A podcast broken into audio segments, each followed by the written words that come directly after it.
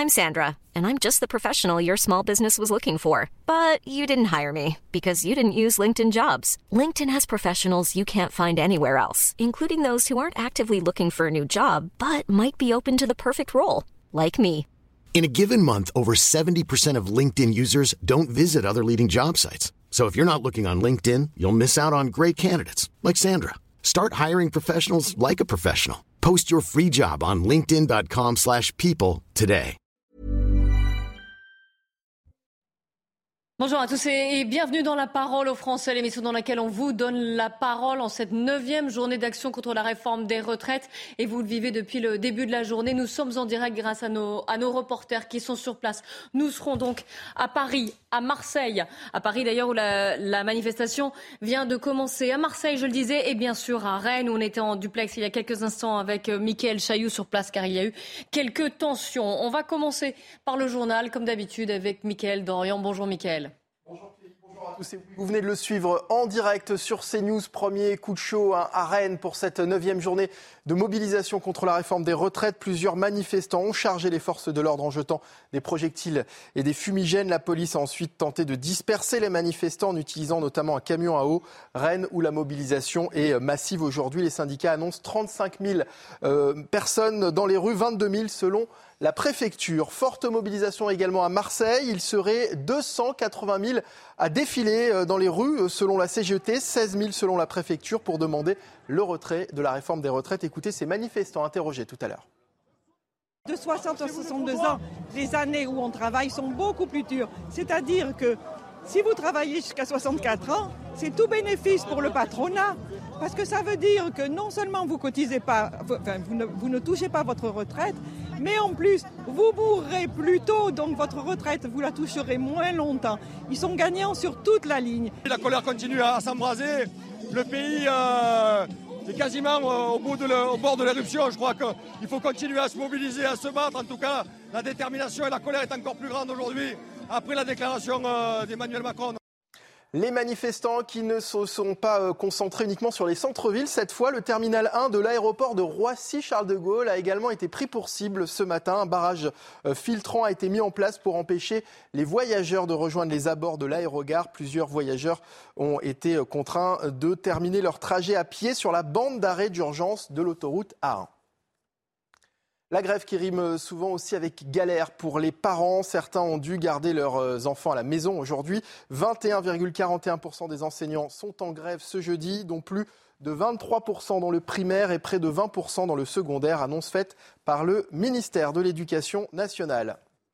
Et la colère des jeunes, donc euh, les élèves du prestigieux euh, lycée Louis-le-Grand à Paris se mobilisent depuis euh, ce matin contre le projet du gouvernement. Plusieurs d'entre eux se sont rassemblés devant leur établissement avec des pancartes demandant la démission d'Emmanuel Macron et dénonçant l'usage du 49.3. Écoutez cette lycéenne interrogée devant le lycée Louis-le-Grand. En fait, il y a une euh, grosse réflexion autour du fait que la jeunesse n'aurait pas, euh, que, je vois, moi, que j'entends, autour du fait que la jeunesse n'aurait pas à s'engager parce qu'on n'en est pas encore à la période des retraites. C'est faux, on ne veut pas arriver dans un monde euh, de travailleurs où, où, où on se fera marcher dessus comme ça. En fait, on ne veut pas arriver dans un monde où on n'a pas de droits, où on pense qu'on peut écraser les droits des travailleurs de manière totalement antidémocratique comme ça. Donc c'est maintenant qu'il faut s'y prendre et c'est ce qu'on fait. On vire aussi à l'affrontement à Lorient. Des tensions ont éclaté en tête de cortège lorsque des manifestants ont mis le feu à des poubelles et s'en sont pris aux forces de l'ordre. Ils ont également pris pour cible le commissariat dont des vitres ont été brisées. Un feu a également été allumé devant le portail du bâtiment. Voilà, c'est la fin de ce journal. L'actualité euh, continue bien sûr en cette journée spéciale dans la parole aux Français avec Lélie Mathias et ses invités. Merci beaucoup, Mickaël. On se retrouve à, 15h. Mes invités, justement, Gauthier Lebray du service politique de, de CNews, Yves-Henri Oufol, bonjour, soyez le bienvenu, Eric de Ritmaten du service économie de CNews. Et puis, bien sûr, dans la parole aux Français, on vous donne la, la parole. Et donc, on vous entendra euh, au sujet, bien sûr, de cette neuvième journée d'action contre la réforme des retraites. Mais juste avant, on va partir à Rennes. On va retrouver euh, Mickaël Chailloux qui est sur place parce que la, la manifestation, qui a rassemblé d'ailleurs euh, de nombreuses personnes, 22 000 selon la préfecture, 35 000 selon les, les manifestants, Mickaël, eh bien, il y a eu quelques tensions jusqu'à cette action que vous avez pu nous commenter en direct, cette action de la CFDT notamment. Oui, tout à fait. On a vu, euh, alors qu'on est depuis une heure maintenant ici, place de la République, avec euh, ces, ces, échanges, pardon. assez tendus entre quelques centaines de manifestants radicaux et les forces de l'ordre. Il y a eu tout à l'heure, en effet, ce, ce mouvement très fort de, de l'intersyndical qui est passé avec la banderole pour rappeler qu'on est là euh, pour euh, combattre cette loi euh, contre les retraites et pour dire non évidemment à, ces violences auxquelles on assiste depuis tout à l'heure. Ils sont passés donc les, responsables de, l'intersyndicale ici à Rennes, entre les manifestants et les forces de l'ordre, alors qu'on était en, pleine tension. C'est quelque chose de, très courageux, évidemment symbolique, très fort, évidemment, euh, sur euh, le message pour rappeler qu'on est là euh, pour se battre contre la réforme des retraites, mais pas dans un climat de violence, des tensions qui, qui persistent encore maintenant. Vous le voyez à l'image avec des jets même de, pavés. Et puis de l'autre côté les forces de l'ordre qui utilisent deux canons et à eau pardon, de part et d'autre de la place de, de la République euh, canons à eau et euh, des grenades de désencerclement et, euh, des lacrymogènes. ce qu'il faut retenir au-delà de, ces tensions, c'est la très forte mobilisation ici à Rennes. Vous l'avez dit, Clélie, plus de 22 200 manifestants comptés par les services de la préfecture. C'est l'une des plus fortes mobilisation depuis le début euh, de ce mouvement contre la réforme des retraites ici euh, à Rennes. Euh, et puis on a senti, on, sent en tout cas, et c'est ce qui a été dit beaucoup en, début de, manifestation avant que le cortège ne s'ébranle, on sent cette, cette tension, cette cristallisation, j'ai envie de dire, du mouvement autour de, la personne du, président de la République. Euh, euh, qui, euh, après son passage à la télévision, cette interview télévisée, n'a pas du tout calmé les choses. Et, quand on discute avec les manifestants, avec les responsables syndicaux, de comment sortir de ce mouvement, eh bien, il n'y a pas 50 possibilités. Les grenades de désencerclement que, que, vous entendez juste à côté de nous. il, y a, il, y a, deux possibilités pour sortir de ce mouvement, nous disent les responsables syndicaux. C'est de continuer les blocages. Ils ne parlent évidemment pas, ils condamnent ces actions violentes que l'on voit, mais ils disent il faut insister, il faut plus de blocage de l'économie pour que euh, le MEDEF appelle le président de la République et lui dise il faut retirer ce texte et, calmer les choses au plus vite. Et puis certains d'autres espèrent euh, que le Conseil constitutionnel euh, va rejeter ce texte pour qu'il ne puisse pas être, évidemment, que la loi ne puisse pas être promulguée. Merci beaucoup, Mickaël Chailloux, avec les images de, de Thibault Marcheteau.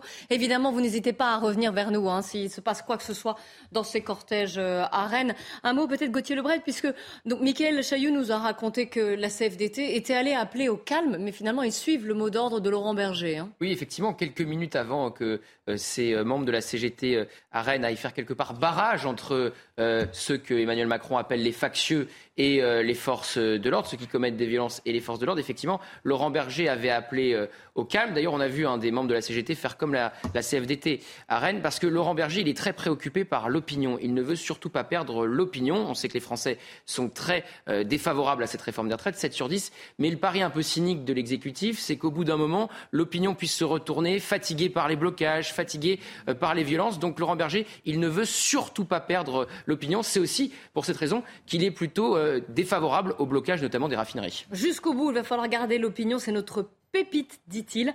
Il faut des actions non violentes qui n'handicapent pas le quotidien des citoyens. Voilà ce qu'il a dit. On va partir à Paris euh, dans le cortège parisien qui ne va pas tarder à, s'élancer. Retrouver Augustin Donadieu. Vous êtes au début de ce, de ce cortège. Et est-ce qu'à Paris aussi, vous ressentez la même détermination en cette neuvième journée d'action que ce que Michael Chahu nous a raconté pour Rennes? Oui, c'est exactement ça, une neuvième journée d'action, de mobilisation au lendemain euh, d'une allocution présidentielle vécue comme une provocation par les syndicats et par plusieurs manifestants. Ils sont euh, très nombreux, ils sont très nombreux à avoir fait le déplacement pour, euh, pour cette, cette manifestation qui va partir de la place de la Bastille d'ici quelques minutes jusqu'à Opéra. les, services des renseignements en attendent jusqu'à 70 000 ici à Paris. Alors la question est de savoir si eh bien, le nombre de manifestants va dépasser le pic enregistré le 11 février dernier, qui, je vous le rappelle, était de 93 000 euh, manifestants. En tous les cas, les forces de l'ordre, elles, fatiguées, épuisées, redoutent des euh, violences. Les services de renseignement attendent jusqu'à 600 éléments radicaux ici dans ce cortège euh, parisien. Ces forces de l'ordre, dont je vous le rappelle, 300 d'entre elles ont été blessées depuis le début de la mobilisation contre cette réforme des retraites. Alors pour le moment, ici dans les rues de la capitale, tout est sous contrôle. Le cortège, comme je vous le disais, va partir d'une minute à l'autre en direction eh bien, d'Opéra. Et on voit effectivement à l'avant de ce cortège une, petite nébuleuse commencer à se mettre en place avec pour le moment aucune tension particulière à déclarer ici à Paris un Donadieu avec Olivier Gangloff pour les images. Et, de même, hein, vous n'hésitez pas à revenir vers nous une fois que le, cortège se sera élancé. La parole aux Français. Nous sommes en ligne avec quatre, voire cinq personnes même. Reda Bellage, bonjour. Vous êtes euh, porte-parole Île-de-France, unité SGP Police. On va parler bien sûr des actions violentes qu'il a pu y avoir et qu'on a pu euh, voir ces derniers jours en espérant qu'il n'y en ait pas trop euh, aujourd'hui. Antoine Gisquette, bonjour. Là, vous êtes propriétaire de Watmob à Lyon, c'est dans le troisième arrondissement, avenue Félix Fort. Euh, vous vendez des véhicules électriques. On parlera de l'impact des, grèves, des manifestations, des actions pour vous. Nous sommes en ligne en direct du, cortège aussi marseillais avec Anne Audibert qui représente FODF Marseille et je crois que vous êtes avec Serge Gianorsi à côté de vous. C'est pour ça que je disais que vous étiez quatre ou cinq. Bonjour à tous les deux. Vous êtes évidemment tous les deux les bienvenus. Et puis Francis Palombi, bonjour. Vous êtes euh, président de la Confédération des commerçants de France. Voilà, soyez les bienvenus tous les cinq. Euh, donc, euh, je vais commencer avec vous, Reda Bellage. Est-ce que c'est cette neuvième journée d'action, d'action où on sent qu'il y a un regain de mobilisation quand même, hein, à la fois du côté des grèves et des manifestants. Est-ce qu'elle est redoutée aussi, cette neuvième journée d'action, parce qu'on craint des actions plus radicales?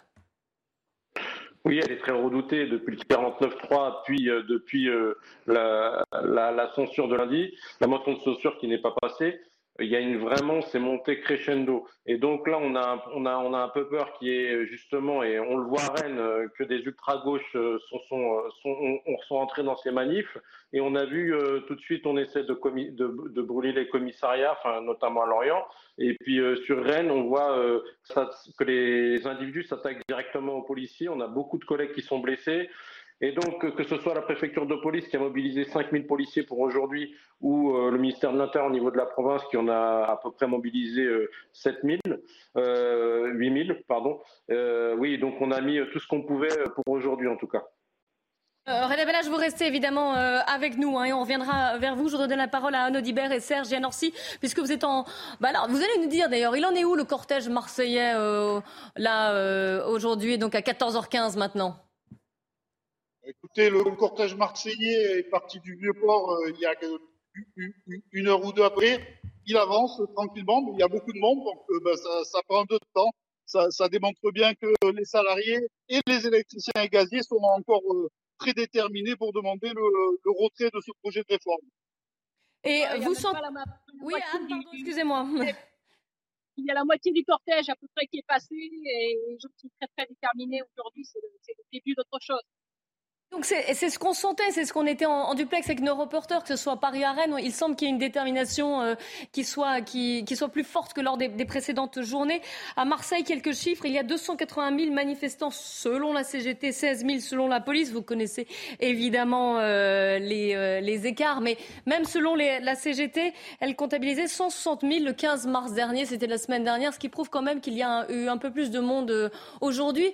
Et je vous pose une question en rapport aussi à, à celle que j'ai posée à, à Reda qui est avec nous. Est-ce que vous avez senti plus de, plus de violence dans les cortèges ou est-ce que c'était une manifestation pacifique? Non, il n'y a, pas de violence, mais il y a, une détermination qui s'est euh, qui, s'est accrue, euh, notamment euh, suite à l'utilisation du 49.3, mais également par rapport à l'intervention du président de la République qui a été catastrophique. On, peut quelque part presque remercier de son intervention ben, il a contribué à ce qu'il y ait plus de monde encore euh, dans les rues de Marseille et, de toute la France. Pas la CGT, vous êtes faux, mais, mais euh, Philippe Martinez a, dit exactement ce que vous avez dit. C'est qu'il a joué, il a jeté un bidon d'essence sur le feu. Ce sont les mots de, les mots de Philippe Martinez. Oui, Anne Audibert? Absolument. Et aujourd'hui, euh, il y a vraiment un tournant, comme je le disais tout à l'heure, parce qu'aujourd'hui, ce n'est plus là, ce n'est plus tant la réforme des retraites dont on demande le retrait, mais euh, c'est un retour à la démocratie et à l'écoute euh, des besoins de, de chacun. Ah oui, donc ce qu'on sent, c'est qu'il y a quand même le message qui, qui, dépasse même la réforme des retraites là, dans, vos, dans vos revendications et dans, vos, dans votre mobilisation en tout cas. Euh, disons le, message, le message principal qui est porté depuis euh, plusieurs semaines maintenant, hein, c'est le retrait de cette réforme.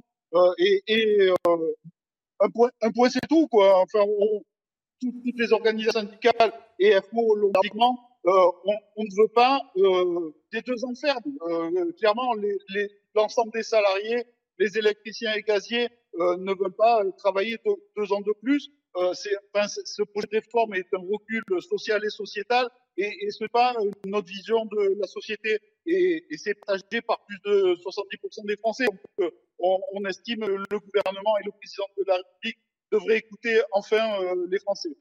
Anne et Serge, vous restez évidemment avec nous. On est ensemble jusqu'à jusqu'à 15h. Hein. Je donne la parole à, à Anton et Francis Palombi. Anton Gisquette, vous, vous êtes commerçant. On a parlé de la radicalisation et des actions violentes qu'ils ont pu y avoir. Vous êtes à Lyon. On sait qu'il y a eu euh, quelques tensions aussi ces derniers jours à Lyon. Est-ce que vous, votre magasin de véhicules électriques, est-ce que vous avez eu des, des soucis par euh, voilà des, des, personnes qui sont venues euh, casser votre magasin ou le taguer, par exemple? Oui, donc nous, nous avons été, nous avons été tagués. Euh, malgré le fait que nous soyons présents sur place, euh, il y a eu des dégradations aussi, de la casse, toujours à l'extérieur du magasin. Euh, donc c'est vrai que leur message au final, qui à la base est la réforme des retraites, il n'y a aucun intérêt à venir casser ou dégrader des commerces. sauf que le problème, c'est qu'à l'heure d'aujourd'hui, le message n'est plus le même. Euh, on s'en prend aux patrons, on s'en prend au capitalisme, on s'en prend aux travailleurs. Euh, et c'est ce qui, du coup, fait qu'aujourd'hui, il y a beaucoup, beaucoup de dégradation sur des commerçants comme nous. Vous, par exemple, ce type de dégradation que vous avez pu voir, et quand on vous en parlait aux commerçants qui sont autour de vous, est-ce que ce serait susceptible de, d'éloigner pour vous, voilà, votre, voilà, de ne plus avoir de sympathie envers ces manifestants? Non, euh, on n'en arrive pas là encore, étant donné que c'est toujours une minorité de manifestants qui cassent, qui dégradent. Euh, c'est pas la majorité. Euh, d'ailleurs, on sait très bien dans les manifestations, il y a des casseurs qui viennent juste pour justement casser et dégrader des biens. Euh, mais aujourd'hui, ça représente peut-être une part de 10% sur, sur la totalité des manifestants. Mais c'est depuis janvier que ça manifeste quand même aussi. Est-ce qu'il n'y a pas un ras-le-bol de votre part?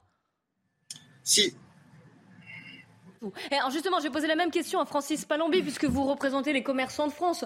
Quel impact sur les commerçants Qu'est-ce qu'ils voilà, qu'est-ce qu'ils vous disent finalement? Est-ce qu'ils commencent à en avoir marre? Est-ce qu'ils sont eux aussi susceptibles de s'éloigner de ce mouvement?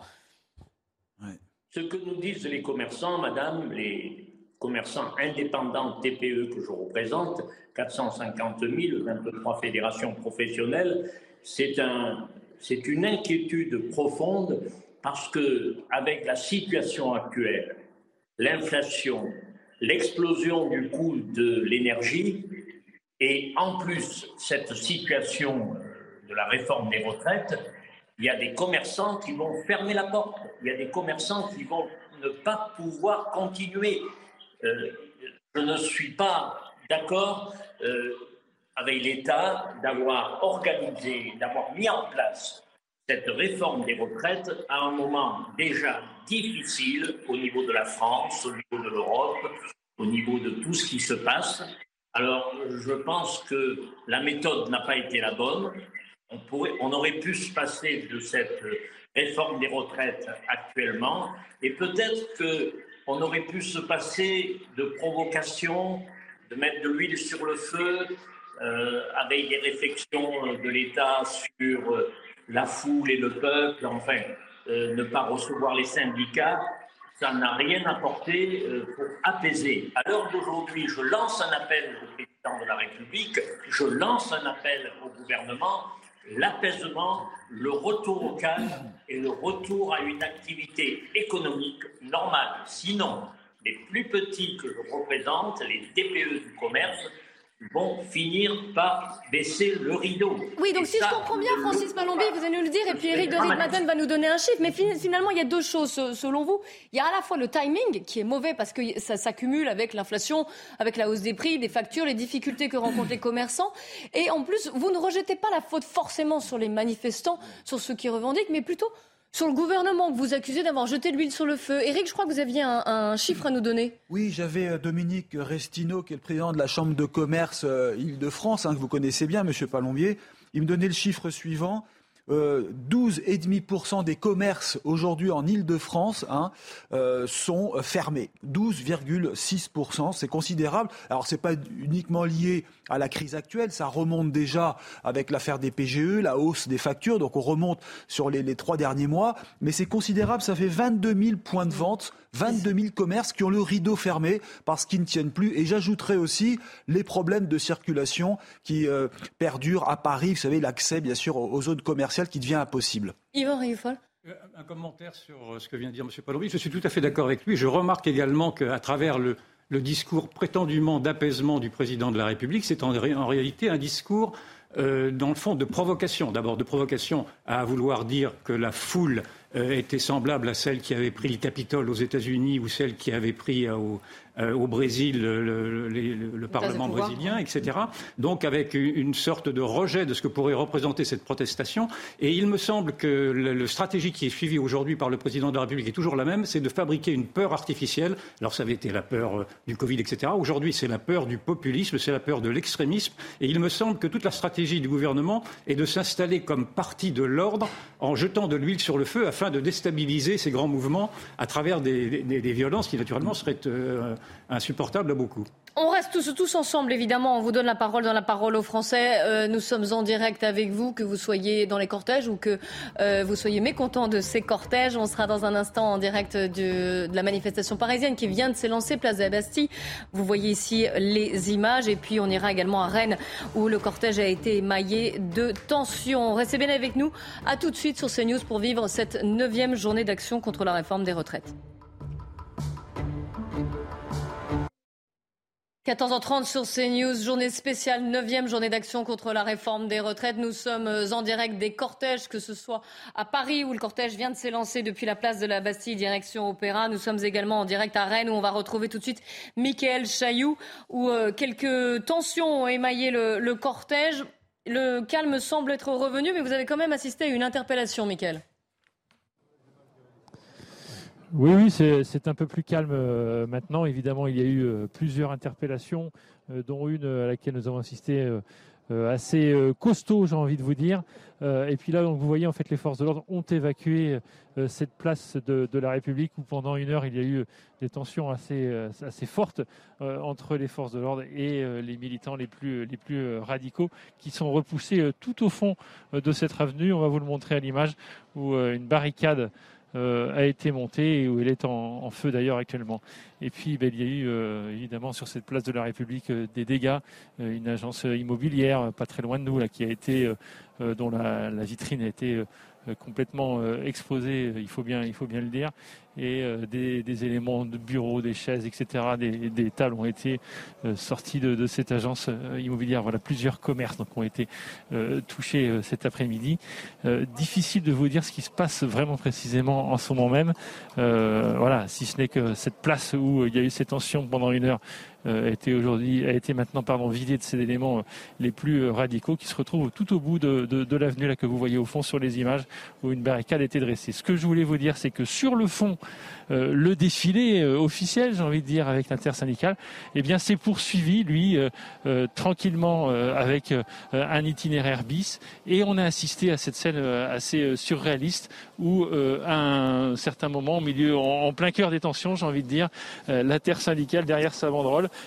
est venue s'imposer, j'ai envie de dire, entre les forces de l'ordre et les militants qui échangeaient diverses projectiles. Un, message pour dire clairement, ben, on est opposé à cette violence, on est là pour manifester contre cette réforme euh, des retraites. Donc on a vu euh, passer, c'était assez surréaliste alors qu'il y avait euh, des tensions fortes. On a vu passer des représentants de la CFDT et de la CGT. la CFDT était en, tête, suivie donc par des représentants de la CGT, en, plein cœur des tensions, avec la banderole de l'intersyndicale pour faire passer ce message. le cœur de la mobilisation, c'est évidemment l'opposition à la réforme des retraites. et dénoncer ces, violences. Vous voyez, ils sont d'ailleurs encore là, certains membres de la CFDT, vous les avez vus traverser l'image en ce moment même, voilà, pour tenter de s'interposer. Sur le fond, dernier, dernier élément à vous dire, la mobilisation est très forte aujourd'hui à Rennes, 22 000 manifestants, plus de 22 000 manifestants comptés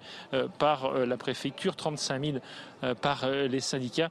C'est une des plus fortes mobilisations depuis le début de ce mouvement ici à Rennes. Merci beaucoup, hein, Michael Chaillot, avec Thibault Marcheteau. Et vous l'avez dit, donc euh, regain de mobilisation. On va aller à Paris où le cortège s'était lancé depuis euh, la place de la Bastille, direction l'Opéra. Augustin Donadieu, avec quelques mots d'ordre qui visent les forces de l'ordre. Oui, effectivement, un départ de cortège sur les chapeaux de roue. Il y a maintenant une dizaine euh, de minutes des forces de l'ordre qui n'étaient pas casquées au départ de ce cortège, mais très rapidement, euh, les éléments radicaux qui se trouvent à l'avant de celui-ci ont commencé à proférer des, insultes à l'encontre des forces de l'ordre, euh, des, insultes effectivement, des chants anti-forces de l'ordre. Alors ces forces de l'ordre, eh bien, ont rapidement mis leur casque, mais c'est une, une stratégie un petit peu différente des dernières mobilisations, puisqu'auparavant, effectivement, toutes tous ces gendarmes, tous ces policiers étaient en retrait euh, du euh, cortège, se positionnaient dans les rues adjacentes euh, du parcours qu'emprunte ce cortège. Et là, aujourd'hui, est-ce dû aux dernières dégradations ces derniers jours dans les rues de la capitale? Mais ces forces de l'ordre sont positionnées très proches de ce cortège, de part et d'autre de ce dernier. Ils sont maintenant dorénavant casqués. Et on sent qu'effectivement, cette situation pourrait éventuellement dégénérer dans les prochaines heures, puisque je les cite, ces éléments radicaux qui se trouvent à l'avant de ce cortège euh, ont dit euh, ça va péter, ça va péter à plusieurs reprises. En tous les cas, on sent véritablement une colère qui monte ici dans le cortège parisien. Merci beaucoup Augustin Donadieu avec les images d'Olivier Gangloff et on va se rendre également à, Marseille retrouver Stéphanie Rouquier où il y a quelques, quelques feux Oui, effectivement, la manifestation s'est déroulée euh, vraiment dans le calme, dans une bonne ambiance. Mais arrivé à Porte d'Aix, à la dispersion de la manifestation, eh plusieurs petits groupes euh, sont partis dans la ville. Et là, eh euh, à droite et à gauche, ils mettent le feu à des containers. Ils mettent des containers au milieu de la route et ils mettent le feu. Mais pour l'instant, on essaie de suivre ces petits groupes, mais bien sûr, euh, ils se déplacent extrêmement rapidement. Et donc, les, euh, pompiers, les marins-pompiers de Marseille, ils suivent un peu euh, chaque poubelle, chaque conteneur brûlé pour éteindre rapidement ça et pouvoir dégager la route. Hein, vous n'hésitez pas à revenir vers nous. La parole aux Français, on vous donne la parole. Nous sommes toujours en, ligne, justement à Marseille, avec Anne Audibert, FODF Marseille et Serge Gianorcir. Je sais que vous avez un petit problème de batterie.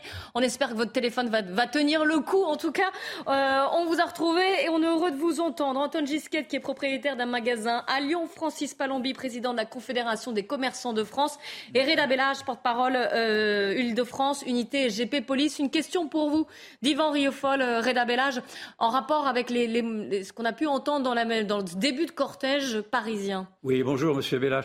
Euh, oui, on, s'aperçoit que les forces de l'ordre deviennent l'ultime rempart, dans le fond, euh, à, une colère qui pourrait euh, s'en prendre à des lieux de pouvoir. Et ma question était, sachant que une grande majorité des policiers partagent dans le fond les convictions des manifestants eux-mêmes, c'est-à-dire que les policiers aussi sont en train de manifester contre les retraites, je voulais savoir quelle pouvait être la solidité des convictions des policiers et si à un moment donné ils n'auraient pas eu tendance à vouloir rejoindre dans le fond les protestataires. C'était ma première question. Et la deuxième question, on voit que dans la stratégie, en tout cas, des mouvements les plus radicaux qui multiplient les petites afin d'éparpiller les forces de l'ordre. Est-ce que cette stratégie-là, qui se voit à Paris euh, et peut-être dans d'autres grandes agglomérations, ne risque-t-elle pas non plus euh, d'affaiblir physiquement, cette fois-ci, les forces de l'ordre et voire de les rendre vulnérables à force de ne plus être suffisamment nombreuses pour répondre à cette stratégie d'éparpillement?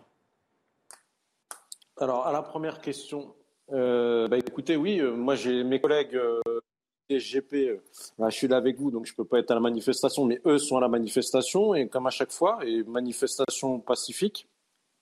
Euh, parce que oui, euh, à, 50, à 59 ans, on n'a pas envie de faire des patrouilles de 12 heures dans des véhicules, on n'a pas envie de, dans certains quartiers, à continuer à se faire insulter. On pourra, sera peut-être pas en état de courir après des cambrioleurs. Donc oui, on va continuer à se battre parce qu'on est contre cette réforme et on ne veut pas qu'on touche à, notre à nos régimes spéciaux sur le point de rejoindre. Non, vous savez que on, est rentré euh, en tant que policier par, par conviction et on a signé un contrat avec l'État. Et comme vous l'avez dit, oui, alors on, représente l'État républicain, on est le dernier rempart. Alors oui, on est entre deux feux, mais quand on est en service, on est à 100% dans notre travail, on est là pour faire régner la paix, on sera fidèle à la société. Mais quand vous entendez par exemple les slogans qui sont, qui sont prononcés, ce que Augustin Audanieu nous a dit contre la police, comment, comment, vous, comment le vivez-vous? Ben écoutez, malheureusement, euh, j'ai envie de vous dire, euh, ça a toujours existé. Euh, excusez-moi, ça n'a pas grand-chose à voir, mais quand on a été, quand il y a eu les attentats terroristes, on était des héros, pour faire simple. Et depuis Charlie Hebdo, c'est comme ça. Et après les Gilets jaunes, là, on a eu une autre image parce que voilà, il y a des images par-ci par-là où il y a euh, une violence dite légitime, sous réserve d'enquête bien sûr. Mais euh, voilà, on utilise toujours les images, on utilise à des fins certains partis politiques, sans faire de populisme, utilisent euh, cette image-là aussi. Ils tiennent des propos très graves. D'ailleurs, on vient de faire un tract par rapport au positionnement de la demande de LFI de la suppression des Braves, euh, pour, pour laquelle euh, on a condamné ces propos, parce que ces Braves-là, on en a besoin. On le prouve aujourd'hui avec ces petits groupuscules qui se positionnent dans des ruelles. Ça nous permet d'avoir une force de frappe justement pour protéger les Parisiens, euh, en tout cas pour Paris. Vous comprenez que certaines images justement qu'on a pu voir choquent l'opinion? Bah, bien sûr, mais est-ce que l'opinion a les, images d'avant? Je ne pense pas. Et euh, je pense qu'il est important de rappeler aussi, c'est mon rôle, de savoir, parce que j'ai eu la chance de, faire du maintien de l'ordre aussi et de défendre euh, la paix publique, on va dire. Euh, c'est très difficile quand vous faites une vacation de 8 heures à 12 heures toute la nuit où on vous demande de, de rien faire, vous prenez des pavés, vous vous faites caillasser, vous vous faites insulter. Et des fois, au moment de la charge, oui, quand vous faites une sommation verbale une fois, deux fois, vous perdez patience. Voilà, maintenant, pour ces, pour ces, ces faits-là, en tout cas, pour, là où il y a des vidéos, il y aura des enquêtes forcément. Alors, on, reste ensemble, évidemment. On va donner la parole aussi également aux, voilà, aux autres qui sont avec nous. Juste un mot, Gauthier Lebret, sur le, le, regain de, j'allais dire, du mouvement aujourd'hui, euh, en ce 23 mars. C'est la neuvième journée d'action. Il y avait eu, ça avait bien, elle avait commencé très forte, puis ça s'était un petit peu essoufflé. Et là, on le voit quand même, aussi bien du côté des grévistes que des manifestants, alors évidemment, on n'a pas encore les chiffres de toutes les, manifestations, notamment pas parisiennes, mais il semble quand même qu'il y a un regain dans le mouvement. Hein. Oui, euh, les renseignements avaient euh, prévenu en cas d'utilisation euh, du, 49.3, il y avait une chance ou un risque, c'est selon, que la mobilisation se renforce et se radicalise. Et puis il y a eu les petites phrases du président de la République ces dernières heures. Il a parlé de victoire après le rejet des motions de censure. Il a fait une différence entre foule et peuple. Il a parlé de foule illégitime. Et puis il y a des exemples effectivement, Yvan en parlait en début d'émission, euh, qu'il a pris hier, euh, le Capitole aux États-Unis, euh, ce qui s'est passé au Brésil. Et donc, ça a pu effectivement attiser des colères. En tout cas, Emmanuel Macron n'a pas voulu calmer le jeu. Ça, c'est très clair. Et puis, au-delà de ceux qu'il appelle les factieux, parce qu'il fait quand même une différence entre ceux qui sont, selon lui, euh, des factieux, qui commettent des violences, et les manifestants euh, qui euh, manifestent justement dans le calme. Il s'en est quand même pris aussi aux syndicats. Donc, si vous voulez, ça a monté d'un cran également en termes d'échange verbal avec, avec les syndicats, puisqu'il a reproché à Laurent Berger de ne pas avoir fait de proposition. Ce qui est faux, puisque Laurent Berger, on se rappelle, soutenait la réforme à point sous Édouard Philippe. Et donc, on a entendu Laurent Berger parler de déni et de mensonge, et Philippe Martinez dire que c'était du foutage de gueule. Donc, et en plus, dans la même interview, Emmanuel Macron leur demande de revenir autour de la table. Donc on voit bien que ça ne va pas se faire euh, d'ici demain et que la tension est montée d'un cran avec l'interview d'Emmanuel Macron hier, avec aussi les syndicats au-delà de ceux qui commettent des violences et qui sont minoritaires. on va retrouver Anne Dibert et Serge de, justement de, de Force ouvrière. Ah mince, on vient d'apprendre qu'il n'était plus là, qu'il s'était euh, déconnecté à l'instant. Je crois qu'ils avaient un petit problème de, batterie. Je voulais leur poser la question, mais du coup je vous pose la question aussi, Gauthier. Euh, on a l'impression qu'il y a de plus en plus de jeunes aussi dans les, dans les cortèges. Oui, c'était un échec pour euh, l'instant de la France insoumise qui n'avait pas réussi à faire rentrer la jeunesse dans les cortèges. On se souvient de Louis Boyard qui allait de fac en fac ou de lycée en lycée pour essayer d'attiser les colères du côté de la jeunesse. Et c'était un échec jusqu'ici. Et là, effectivement, si on en croit nos reporters sur place, si on en croit les syndicats, il y a plus de jeunes qu'avant qui entrent dans le mouvement et c'est un enjeu euh, très clair pour euh, euh, évidemment les syndicats et pour les partis de gauche parce qu'ils prennent cet exemple du CPE, le contrat première embauche. Et c'était la jeunesse qui avait fait reculer à l'époque le gouvernement de Dominique de Villepin et c'est Jacques Chirac qui avait pris la décision de reculer. À quel moment? Au moment où la loi avait été votée, mais pas mm. promulguée. Et on est pile à ce moment-là, en ce moment, sur la réforme des retraites, puisque la loi a été votée à travers des motions de censure et pas à travers un vote, direct, mais elle n'a pas encore été promulguée par Emmanuel Macron, parce que pour le moment, elle est au Conseil constitutionnel. Oui, Antoine Gisquet, puisque vous êtes toujours avec nous, que vous êtes jeune, que vous les avez vus, ces manifestants, est-ce que vous êtes d'accord avec Gauthier Lebret? Est-ce que vous avez l'impression quand même qu'il y, a, qu'il y a plus de jeunes dans les cortèges? Plus qu'avant, ça c'est sûr euh, et certain. Maintenant, pour quelle raison Est-ce que c'est effectivement parce que le gouvernement de le parti de M. Mélenchon a réussi à les faire venir? Je ne sais pas. En tout cas, ce qui est sûr, c'est qu'il y en a beaucoup, beaucoup plus qu'avant. C'est plutôt une réflexion pour essayer de comprendre pourquoi il y a plus de jeunes d'un côté et pas de l'autre. Parce que je crois qu'il faut faire la différence aujourd'hui entre les grandes manifestations des grandes métropoles, qui en effet euh, mobilise beaucoup la jeunesse sous la directive de la France insoumise et de l'extrême gauche, mais il me semble, alors peut-être est-ce que je me trompe, mais de voir que les autres manifestations dans des villes euh, de, la de la France périphérique, de la France rurale, dans les petites villes, il me semble que les jeunes y sont moins présents, également d'ailleurs moins présente l'extrême gauche, et que là-bas se rejoue un petit peu le phénomène que l'on avait vu des gilets jaunes de la première, euh, de la première période, si je puis dire, avec toute cette France un peu plus aux cheveux blancs, euh, plus, plutôt que la France des jeunes, qui se retrouve, elle, euh, non seulement dans la défense de, la, dans le, la constatation, de la contestation. pardon, euh, de la réforme des retraites, mais plutôt encore par la, sorte, cette sorte de mauvaise manière qui a été faite mm. à la démocratie. C'est-à-dire qu'à la crise sociale s'est jointe une crise de la démocratie qui rassemble davantage, me semble-t-il, et ce qui pourrait expliquer le fait qu'il y ait plus de monde dans les rues aujourd'hui. Une, euh, Francis Palombi, je vous, je vous, vois approuver ce que dit euh, Yvan Rioufol? Absolument. Moi, je demande Ma petite parole ne suffira pas à convaincre le président de la République, mais maintenant le président de la République, puisqu'il parle d'intérêt général, qu'il a fait hier euh, une énumération à la Prévert de toutes les mesures à faire, j'ai l'impression qu'il est hors sol. Il faut voir la situation présente avant de gérer l'avenir et les prochaines réformes à faire, la santé, etc. C'est la situation aujourd'hui. Et ce n'est pas une grève, ce n'est pas une manifestation sectorielle, c'est toute la France. Alors, il n'y avait pas lieu de railler la foule, alors que c'est les citoyens, dans leur totalité, dans leur globalité, la majorité silencieuse, 70% des Français ne veulent pas cette réforme sous la forme où elle se trouve être, de la façon dont elle a été préparée et mise en avant, eh bien là, je crois que je lance un appel à Monsieur le Président de la République, avec tout le respect que je lui dois, c'est lui le Président de la République, ce n'est pas une honte d'avouer que ça n'a pas marché, que ça ne ça n'est pas voulu par le peuple, et on ne peut pas gouverner contre tout un peuple. Ça ne s'est jamais vu et ça ne marchera pas. voilà ce que je pense et je demande et je demande à Monsieur le Président de la République de penser à l'ensemble des entreprises, à l'économie, au commerce, parce que le commerce, c'est la vie, c'est le lien social. Eh bien, il faut l'intérêt général pour le Président de la République, c'est d'arrêter cette, cette loi et de revenir autour de la table, certes, comme il le souhaite, après ne pas avoir reçu les syndicats. Alors, ça se mêle de mensonges, quelque part. C'est pour cette raison que la population est exacerbée. le message est, transmis. Le message est transmis, Eric de Ritmaten. Oui, mais euh, ne pensez-vous pas que s'il recule ou s'il gèle ce projet, il apparaîtra comme faible euh, vis-à-vis de l'Europe et donc euh, on verra la France comme un pays irréformable? Je ne le pense pas vraiment parce que là, c'est une crise de fond.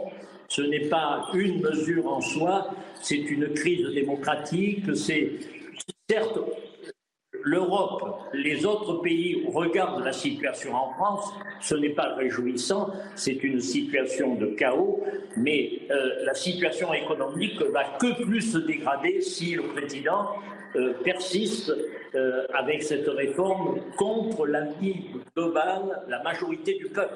Je dis bien du peuple, je ne dis pas de la foule. Avant qu'on retourne dans le cortège bien voulu faire Emmanuel Macron hier, c'est de reconnaître qu'il n'a pas réussi à convaincre, c'est un euphémisme, sur la nécessité de cette réforme quasiment responsable les Français de ne pas avoir voulu euh, bien comprendre la nécessité de cette réforme. Parce qu'effectivement, il y a eu toute une série d'erreurs sur la pédagogie. Les 1200 euros pour tous, qui ne sont absolument pas pour tous, qui vont concerner entre 10 et 40 000 nouveaux retraités euh, chaque année. Euh, les carrières longues, on s'est retrouvé avec une grille de bingo où si vous commencez à un âge impair, vous allez cotiser une année de moins que si vous commencez à un âge pair. Et puis il y a eu aussi les erreurs de communication sur les carrières des femmes. Donc évidemment, tout ça a brouiller le message. Et Emmanuel Macron, s'il a repris la main aussi hier pour faire l'exercice de pédagogie sans doute mieux euh, que ses ministres, c'est parce qu'il jugeait assez durement justement l'exercice euh, fait par ses ministres qui ont parfois euh, péché et empêché la bonne compréhension de la réforme des retraites. Et d'ailleurs, les Français qui sont dans la rue répondront certainement au président de la République qu'ils ont très bien compris euh, les enjeux de cette réforme et qui n'en veulent pas et qui ne veulent pas travailler tout simplement. On va leur poser la question à ces Français dans la rue, à Dibert, Serge Anorsi euh, de Marseille, qu'on a retrouvé. On est heureux de vous retrouver. Euh, j'avais, on avait deux questions à vous poser. La première, bon, elle concerne ce que Gauthier vient de dire, de, le message du président de la République. Et puis la deuxième, surtout, c'est là où le, le, téléphone a coupé malheureusement. Je voulais vous demander, vous, si vous avez l'impression que la jeunesse est un peu plus présente. Oui, effectivement, depuis euh, déjà depuis la, dernière journée de mobilisation, mais aujourd'hui, euh, plus précisément, effectivement, la jeunesse euh, est plus présente. Il y, a, les organisations syndicales de jeunesse qui, sont là, et puis on sent bien que les jeunes, eh ben, voilà, ont bien compris les enjeux de, cette réforme et les conséquences pour leur avenir et pour leur future retraite, même si pour eux euh, c'est un événement qui est euh, assez long, terme, mais néanmoins, euh, ben, il, refuse ce projet sociétal qui est proposé par le gouvernement et par le président de la République. Voilà, alors en se mettant un peu à l'écart pour entendre, pour s'éloigner des bruits de la manifestation, on est passé devant quelques bâtiments effectivement fermés. On sait qu'il y a quelques amphithéâtres de fac à Aix à Marseille qui sont occupés. Donc clairement, les étudiants aujourd'hui sont bien plus motivés que jamais. Une question pour vous de, de, Gauthier Lebray. Oui, je voulais vous demander qu'est-ce que vous avez pensé de l'interview d'Emmanuel Macron et surtout de ces petites phrases euh, sur la foule illégitime la veille de cette interview, euh, sur sa comparaison avec euh, le Capitole aux États-Unis, avec le Brésil, quand il parle de factieux. Alors il jure évidemment qu'il ne parle pas de vous, mais de ceux qui commettent des violences. Mais qu'est-ce que vous en avez pensé? Écoutez, nous, Enfin, nous interrogeons sur l'objectif euh, réel de cette interview et euh, sur les propos euh, tenus par le président de la République et, par, le ton également et, la posture. Nous nous interrogeons encore une fois. Hein, nous ne pouvons que le remercier de son intervention parce que ben, il, nous a facilité la mobilisation pour, pour cette journée et je pense que il y a des manifestants qui nous ont rejoints aujourd'hui ben, grâce à son intervention. Donc voilà, maintenant euh, nous estimons que ce n'est pas responsable euh, pour un président de la République, vu le contexte actuel, de mettre de l'huile sur le feu. Euh, voilà, je, pense que ce, qui est, ce qui serait responsable, c'est que le président de la République retire son projet, voilà, et qu'ensuite invite les organisations syndicales à se remettre autour de la table pour enfin et réellement négocier, ce qui n'a pas été le cas lors des concertations où il n'y a eu aucune prise en compte des propositions des, différentes organisations syndicales. Oui, de la part d'Ivan Rieufol, pour vous, peut-être un Audibert d'ailleurs oui, quand vous parlez de la jeunesse qui a rejoint les manifestations, est-ce que vous êtes tout de même d'accord avec moi pour reconnaître que c'est une jeunesse malgré tout, qui est très politisée. C'est une jeunesse euh, qui est une jeunesse qui répond à des, à des motivations qui sont celles de la gauche. Je pense qu'il ne faudrait peut-être pas faire d'amalgame. Et ma, mon autre question, enfin, si ah bah attendez, vous pouvez reposer une question après. on va déjà attendre la. Je regroupe mes questions. Et mon autre question était est-ce que vous avez observé euh, dans ces manifestations un élargissement du public, ou est-ce que c'est toujours un public qui répond au seul mot d'ordre des syndicats et des partis de gauche? Un Alors. En fait, en fait, euh, en fait les étudiants, il y en a de toutes parts. Euh, l'élargissement, euh, alors là, c'est très clair qu'il y a un élargissement. À des personnes qui aujourd'hui n'ont jamais encore manifesté une seule fois, des anciens militaires, enfin bon, des personnes qu'on va pas nommer, mais qui jamais de la vie ne seraient venues dans la rue, qui aujourd'hui sentent que dans notre régime spécial, mais la retraite, la vie ensemble, notre vie en commun, est en danger. Et aujourd'hui, euh, bon, sans surprise, hein, on était capable de faire euh, un petit sketch à l'avance de ce qu'allait dire Monsieur Macron. Donc, on n'a pas du tout été surpris. tout le monde est aujourd'hui fait bien bloc contre sa façon de gouverner. Il y a presque 95% aujourd'hui des personnes qui sont contre lui. Et les jeunes, ils sont, il y a forcément des jeunes qui sont politisés. C'est peut-être eux qui ont mené la danse en tout premier. Mais aujourd'hui, euh, les jeunes que je peux côtoyer, euh, ils se surprennent eux-mêmes à être là. Site d'Eric Matin, sachant que je vous rappelle que nous sommes toujours en ligne avec Reda Bellage, Anton Gisquette, Francis Palambi et Anne Audibert et Serge Gianorsi. Alors, euh, choisissez votre interlocuteur. ce qui m'intéresse, c'est de savoir un peu de la, de la, part des syndicats si ce mouvement dure. Est-ce que vous n'avez pas conscience quand même de mettre à genoux l'économie et que tant de commerçants se plaignent, ont peur de fermer un jour leur rideau Mais même, je pense à EDF, madame, que vous représentez pour Force ouvrière. Je lis, par exemple, que euh, l'entreprise achète de plus en plus d'énergie à l'étranger pour faire face aux baisses de production. Je crois que ça chiffre en centaines de millions d'euros. Jusqu'où ça peut aller? Alors, c'est une question pour vous, hein, clairement, Serge et Anne. Mais, mais enfin, Monsieur, moi j'ai envie de, vous dire, euh, interroger le président de la République. Euh, je veux dire, le, premier responsable de la situation, c'est lui, et c'est son entêtement à vouloir mener une réforme des retraites qui est rejetée par plus de 70% des Français. Après, l'impact sur l'économie, oui, euh, enfin les organisations syndicales et les chefs de file des organisations syndicales n'ont eu de cesse de l'alerter sur son, son, son, isolement et son entêtement à ne pas vouloir entendre le le, peuple français et les organisations syndicales et, les conséquences qu'il y aurait sur, l'économie. Après, vous, avez cité EDF. Alors oui, sur EDF, effectivement, ben, il y, a, des euh, euh, sur, EDF comme sur l'ensemble des, économies. Ben, voilà, mais en, tant qu'actionnaire principal de cette entreprise, il devrait être euh, également sur, ce point aussi. Il faudrait penser aussi aux salariés qui, perdent beaucoup plus. Hein. Et EDF, e moi, ça fait 30 ans que j'y suis je peux vous dire si on en est là aujourd'hui, c'est pas à cause des manifestations, c'est à cause des politiques publiques qui ont été menées à partir de l'an 2000 avec l'optimisation de la maintenance stabilisée, comme on dit. Pour Antoine Gisquette, vous êtes propriétaire d'un magasin à Lyon, hein, Boîte Mob, qui vous vendait des véhicules électriques. Est-ce que vous estimez que vous avez perdu du chiffre d'affaires ou que cela a un impact, en tout cas, ces actions contre la, réforme des retraites? Pour vous, est-ce que, est-ce que vous êtes en difficulté? Alors, en difficulté, non, heureusement. Par contre, à chaque journée de manifestation, c'est une perte quasi totale du chiffre d'affaires sur ce jour-là. Euh, parce que les gens ne peuvent plus se déplacer pour venir chez nous, la circulation se fait très difficile, euh, les rues sont bloquées aux alentours du magasin, les personnes qui ne sont pas dans la manifestation bah, n'ont pas envie de, de, sortir, par peur de se retrouver pris dans la manifestation. Donc pour nous, c'est un chiffre d'affaires qui est quasi nul et ça se vérifie encore aujourd'hui, euh, jour de manifestation, où euh, les encaissements sont proches de zéro. Oui, effectivement, on peut le comprendre. Et ça vient se rajouter à... Parce que Francis Palombi, qui représente les commerçants de France, parlait finalement d'un moment difficile pour les commerçants, parce qu'il y a donc ces journées qui vous, euh, et vous nous l'avez dit clairement, qui ont un impact, une conséquence sur votre chiffre d'affaires. Mais on a beaucoup parlé de l'inflation, des hausses des factures. Donc j'imagine que pour vous aussi, tout ça se cumule c'est un début d'année, ou alors une fin d'année 2022, un début d'année 2023 qui est plus dur. Vous avez raison, madame. Alors attendez, on va entendre Antoine Gisquette et puis je vous, je vous redonne la parole après, Francis Palombi. Antoine, déjà Ok, ok. Nous, on remarque auprès de, nos fournisseurs, euh, les prix ont drastiquement augmenté. Euh, du coup, bah, forcément, sur certains produits, on est obligé d'augmenter les, les prix publics. Alors, on a fait le choix de malgré l'inflation qu'on a subie auprès de nos fournisseurs, d'augmenter très peu les prix ou pas du tout sur la plupart de nos produits. Mais du coup, au final, on se retrouve où on augmente avec une perte dans ce cas de chiffre d'affaires et une perte de fréquentation parce que les personnes ne veulent pas venir acheter car c'est plus cher, ou alors du coup on décide de ne pas augmenter et dans ce cas bah, on perd drastiquement notre marge, ce qui fait que malgré tout on se retrouve avec euh, une perte de, notre valeur et de notre résultat. Une question pour vous Antoine de Pardon, une question pour vous, Antoine, de la part d'Yvan Rioufol. Oui, monsieur Gisquet, que je comprenne bien euh, vos ressentiments. Vous, vous, désignez comme responsable de vos difficultés les manifestants, les syndicats ou le président de la République?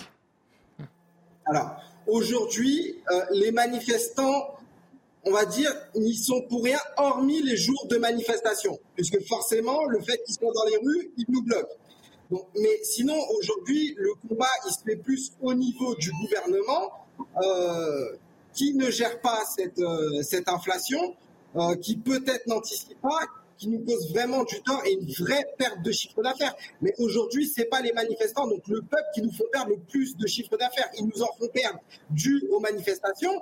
Mais au final, on en est au neuvième jour de manifestation depuis janvier. Donc on va dire qu'on a perdu neuf jours de chiffre d'affaires, mais l'inflation nous fait perdre beaucoup plus de chiffre d'affaires que ce que nous font perdre les manifestants. Dans un instant, nous allons repartir vers les, dans les cortèges parisiens. Une question pour Reda Bellage. Est-ce que vous avez des informations sur des, des tensions dans certains cortèges, euh, en région notamment peut-être? Euh, je sais que sur Paris, euh, j'ai pas pu le placer tout à l'heure, mais en fait, euh, mes collègues ont fait un, comment dire, une reconnaissance du parcours. en fait, ils ont retrouvé beaucoup de battes de baseball, ils ont retrouvé beaucoup d'objets contendants également, donc destinés aux casseurs. Donc ça, ça confirme ce qu'on hmm. disait tout à l'heure. Oui, effectivement, on en parlera. oui, Gauthier? Oui, peut-être une question euh, aux représentants euh, des syndicats. Est-ce que vous pensez que, comme on parlait à l'instant des casseurs, que les casseurs peuvent pourrir le mouvement et au final, comme euh, certains le disent, sont les idiots utiles du gouvernement qui pourra incarner l'ordre si justement le désordre et les blocages durent trop longtemps? Un Audibert, Serge Gianorsi?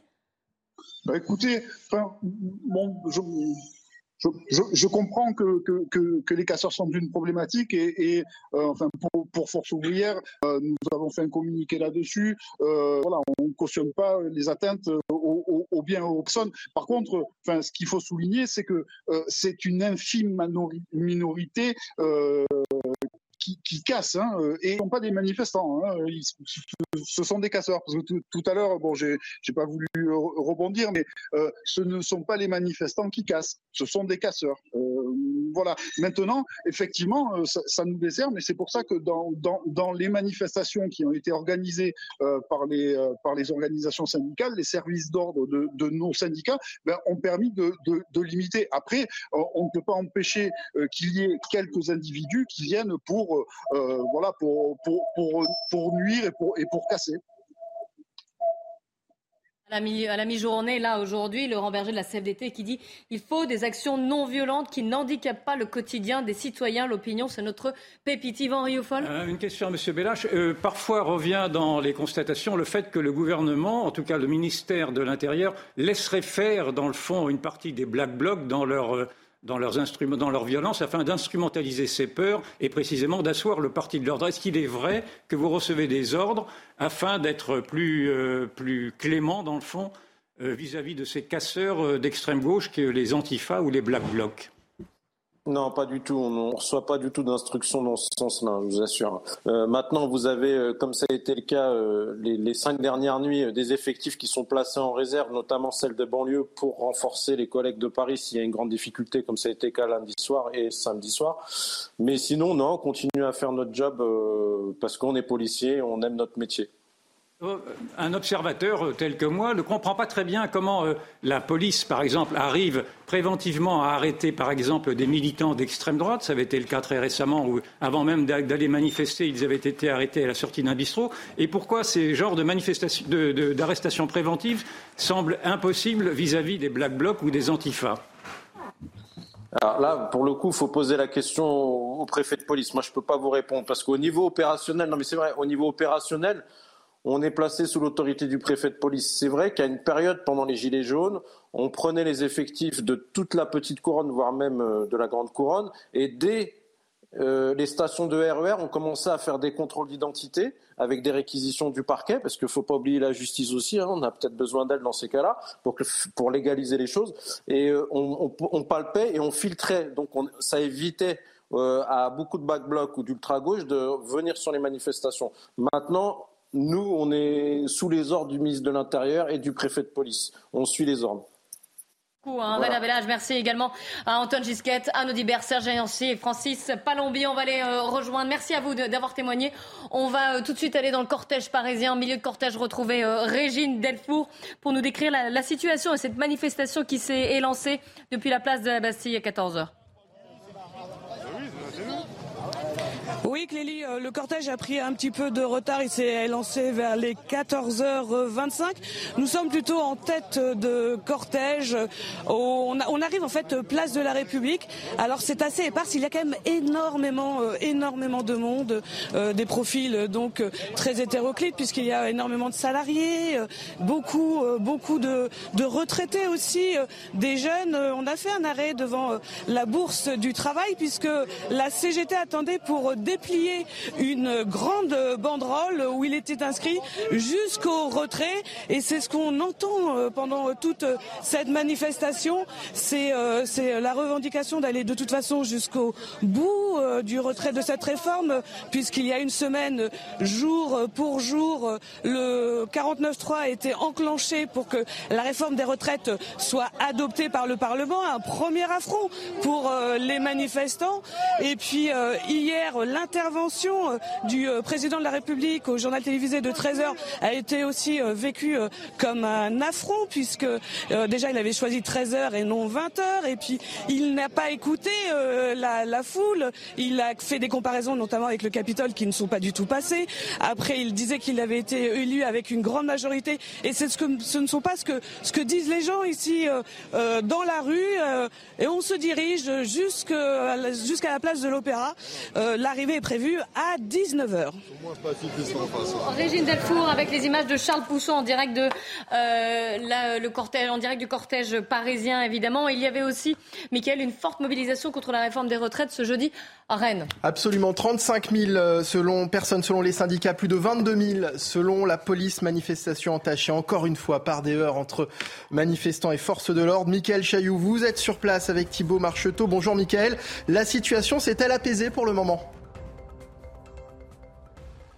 Euh, ça s'est apaisé quelques minutes et puis là ça, reprend un petit peu. On est maintenant euh, euh, du côté de la place de, Bretagne qui était en fait le, point de départ du cortège et puis à l'instant il y a eu un petit moment de tension supplémentaire parce que les, manifestants ont réussi, ont réussi pardon, à mettre la main sur vous savez ces grands conteneurs où on peut déposer des bouteilles vides en verre, des bouteilles qui sont maintenant jetées sur les forces de l'ordre depuis quelques minutes, forces de l'ordre qui répliquent par des, jets de, de gaz en, en Donc ça, continue ce moment de, tension à Rennes euh, avec les éléments les plus radicaux. Le cortège officiel euh, de l'intersyndical, lui, a, trouvé un itinéraire bis, euh, j'ai envie de vous dire, pour essayer de, finir la manifestation avec un moment qui a été très quand on a vu la, banderole de l'intersyndical s'interposer, j'ai envie de dire, entre les forces de l'ordre et les manifestants, dans une volonté évidemment de dire qu'on n'était pas là pour euh, défendre la violence ou commettre des actes de violence, mais qu'on était bien là pour dire non à cette réforme des retraites. Salut avec Thibault Marcheteau. Des tensions également à Lorient, euh, en tête de cortège, des manifestations qui ont mis le feu à des poubelles, s'en sont pris aux forces de l'ordre. Ils ont également pris pour cible le commissariat. Des vitres ont été brisées. Le feu a également été allumé devant le portail du bâtiment. Une attaque qualifiée d'inacceptable par Gérald Darmanin, le ministre de l'Intérieur, qui a réagi sur Twitter, comme vous voyez ici. Éric Dupont-Moretti demande au parquet d'apporter une réponse pénale systématique et rapide en cas de débordement dans les manifestations. Et on voit ça avec Noémie Schulz du service police-justice. Bonjour Noémie.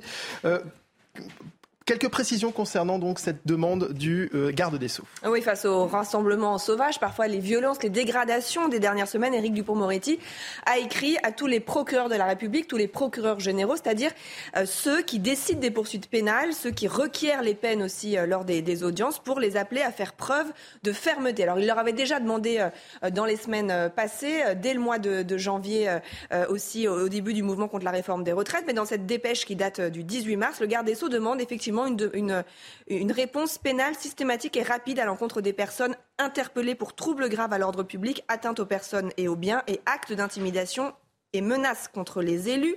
Il précise que les auteurs des faits les plus graves, notamment les violences à l'encontre des élus ou des membres des forces de l'ordre, devront être renvoyés devant la justice, notamment dans le cadre de comparution immédiate.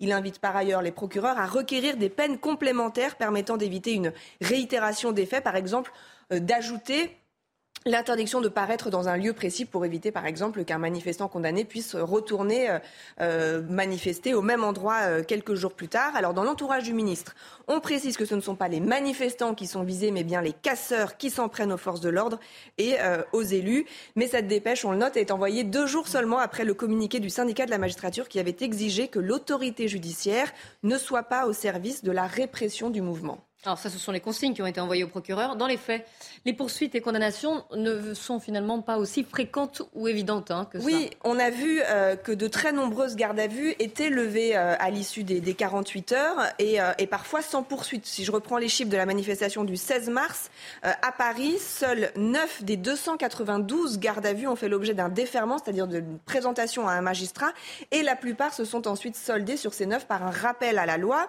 Les dossiers qui arrivent en comparution immédiate se terminent, eux, souvent par une euh, relaxe. C'est le cas d'une affaire que j'ai suivie euh, hier et qu'on a euh, racontée. Un homme de 30 ans, un homme de 25 ans, pardon, contre lequel avait été requis 8 mois de prison avec sursis. Il avait été, il était soupçonné d'avoir construit et mis le feu à une euh, barricade, euh, mais il a été relaxé car le tribunal a estimé que la preuve de sa participation à l'incendie de la barricade n'avait pas été euh, apportée. Il n'y avait pas, par exemple, de vidéo surveillance. C'est la limite, hein, bien sûr, de ces consignes envoyées. À l'inverse, on voit aussi des condamnations beaucoup plus lourdes dans certains cas. Un homme de 30 ans a été condamné hier à 3 ans de prison pour avoir porté des coups de skateboard sur la tête d'un policier. Merci, beaucoup. Noémie Schulz, CNews, en plein cœur des manifestations, cette neuvième journée de mobilisation à Paris. La manifestation s'était lancée il y a un peu moins d'une heure de la place de la Bastille, direction Opéra. Augustin Donadieu, bonjour. Vous êtes dans le cortège parisien avec Olivier Gangloff. la manifestation se déroule dans le calme pour le moment. Oui, se déroule dans le calme euh, pour le moment, puisque la tête de cortège vient d'arriver ici, euh, place de la République. Mais cette tête de cortège vient de faire demi-tour il y a quelques instants pour euh, se resserrer avec le cortège parisien qui continue d'arriver et les premières provocations qui, commencent à apparaître à l'encontre des forces de l'ordre qui sont visibles dans les rues adjacentes de cette place de la République. Vous le voyez sur ces images en direct d'Olivier Gangloff. Une nébuleuse qui s'est maintenant bien mise en place à l'avant de ce cortège parisien avec plusieurs centaines euh, d'éléments radicaux, des casseurs très concrets très concrètement. Et voilà, une première, euh, un premier tir de mortier en direction des, forces de l'ordre ici, place de la République. Euh, visiblement, les tensions auxquelles craignaient les services de renseignement commencent à avoir lieu ici, puisque je vous le rappelle, on attend de 400 à 600 éléments radicaux. Nous les avons entendus, nous étions à côté d'eux il y a quelques instants, et certains effectivement étaient en train de, fomenter eh bien une, une, attaque ou du moins des premières provocations avec des, premiers jets de, bouteilles ici, place de la République en direction des forces de l'ordre. Merci Augustin Donadieu avec euh, Olivier Gangloff. Et puis les réactions de l'intersyndicale au lendemain de l'interview d'Emmanuel Macron. Eh bien, vous avez pu suivre à la mi-journée euh, leur prise de parole. On écoute Philippe Martinez et Laurent Berger. Quand il y a un tel conflit, euh, le rôle du président de la République, c'est de calmer le jeu. Hier, il a eu la volonté, peut-être que c'est de la maladresse, peut-être. Mais il a eu la volonté. En tout cas, il a, jeté euh, un bidon d'essence sur le feu, pas de l'huile, un bidon d'essence. Je crois que c'est euh, l'expression, y compris après le 49-3 et après l'expression du président de la République, une contestation qui, persiste, qui s'ancre aujourd'hui dans le monde du travail durablement et euh, le besoin d'exprimer ça dans la rue de façon pacifique. Donc on décidera ensemble ce qu'on fera ce soir, mais voilà, ça fait depuis le début, on nous dit qu'on n'allait pas rester ensemble dans l'unité syndicale. On nous dit que peut-être euh, il y a un déclin de la mobilisation. Je peux vous dire aujourd'hui, il y a un regain de la mobilisation par rapport à la dernière fois. Nouvelle journée de mobilisation donc dans le pays, des manifestations mais aussi des blocages, tour d'horizon des différentes actions menées avec ce sujet signé Corentin Brio. Ce matin à Pantin en Seine-Saint-Denis, plus aucun bus ne sortait de ce dépôt RATP. Les manifestants bloquent les accès avant de finalement laisser passer au compte-gouttes. Depuis plusieurs jours, des blocages s'improvisent un peu partout en France. La retraite à 64 ans, ça va être long. On voit que Borne nous a dit, j'ai entendu Mme Borne dire qu'elle qu'elle avait gagné. Non, avec 9 mois, on ne gagne pas. On, sait qu'elle a perdu. Et c'est pour ça qu'aujourd'hui, la rue lui répond par des blocages et des manifestations de tous les jours. À Amiens, par exemple, où un rond-point est bloqué et filtre le passage des véhicules depuis 4 heures ce matin. À Toulouse, c'est le périphérique qui est bloqué par des feux de poubelle. L'ambiance était également à la contestation à l'aéroport Roissy-Charles de Gaulle à Paris. L'autoroute menant aux différents terminaux a été bloquée par les manifestants. Résultat, les voyageurs ont été obligés de rejoindre l'aéroport à pied. Les lycéens veulent également se faire entendre. Au lycée Louis le Grand dans le 5e arrondissement de Paris, seuls les élèves en classe préparatoire étaient autorisés par les manifestants à rentrer dans le lycée. En fait, il y a une euh, grosse réflexion autour du fait que la jeunesse n'aurait pas, euh, que, que, je vois, moi, que j'entends, autour du fait que la jeunesse n'aurait pas à s'engager parce qu'on n'en est pas encore à la période des retraites. C'est faux, on ne veut pas arriver dans un monde euh, de travailleurs où, où, notre, où, on se fera marcher dessus comme ça. En fait, on ne veut pas arriver dans un monde où on n'a pas de droits. Des raffineries et des ports bloqués, des coupures d'électricité ciblées, un trafic ferroviaire très perturbé. Les actions de contestation sont plus présentes que jamais en cette neuvième journée de mobilisation. Et parmi les autres actions, la mairie du 5e arrondissement de Paris qui a été privée d'électricité, action revendiquée par la CGT Énergie d'Ouest-Île-de-France pour dénoncer la position de la maire Florence Berthier favorable, partout favorable à la réforme des retraites. À Paris, la gare de Lyon a été envahie en fin de matinée. Plus d'une centaine de manifestants sont descendus sur les voies ferrées. Vous les voyez sur ces images. Fumigène à la main et banderole à l'effigie de la CGT. Le trafic a dû être interrompu. L'opération a pris fin peu avant 13h. Écoutez le représentant Sudrail, Fabien Villedieu. Parce que oui, vous êtes déterminés, bravo à vous Alors, Et je voulais dire euh, merci à Emmanuel Macron quand même. Parce que c'est vrai que quelquefois, lorsqu'on a des doutes, eh ben, il suffit d'écouter Emmanuel Macron. Et ce mec-là, il est tellement arrogant, il est tellement à côté de ses pompes, qu'à chaque fois qu'il parle, t'as qu'une seule envie, c'est de prendre ton drapeau et de partir direct en manif. Et on passe à notre chronique écho.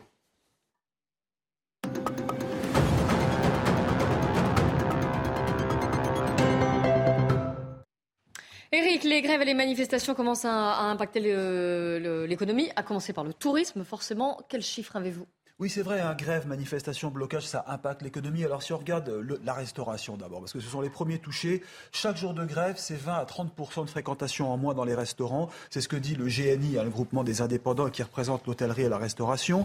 Si vous regardez les commerces, là aussi, bien sûr, ils sont impactés, surtout les quartiers qui sont traversés par euh, des manifestations. Alors ça s'ajoute bien sûr à d'autres problèmes précédents, les factures, euh, les PGE à rembourser. Et là, on touche du doigt la fermeture des magasins. La Chambre de commerce donne un chiffre, 12, 6% de magasins fermés. C'est un chiffre record et qui ne va que progresser. Tourisme, là, c'est l'annulation des trains, bien sûr, des vols dans les aéroports. Eh bien, tout cela, ça euh, décourage, bien sûr, les touristes de venir en France et on le paiera plus, plus tard. Et c'est ça qui va se coûter très cher à l'État. C'est l'image de la France qui va en pâtir. Le coût aussi pour la SNCF, je redonne un chiffre. Deux jours de grève à la SNCF, c'est 100 millions d'euros de perdus. Si vous regardez EDF, L'impact est énorme puisque selon les experts, 400 millions d'euros ont été euh, dépensés en trois mois pour acheter de l'énergie à l'étranger. Je termine par un point. Tout cela a donc un coût global. Vous savez que la France génère chaque jour 10 milliards de richesses. C'est ce qu'on appelle le PIB. On perd 10 à 15% Le calcul est vite fait. Un milliard et demi perdu chaque jour à cause de ces grèves. Et c'est vrai que pour la France, cette nouvelle crise pourrait bien remettre en cause toutes les prévisions qui étaient juste là, plutôt positives, puisque la croissance restait quand même encore positive en France.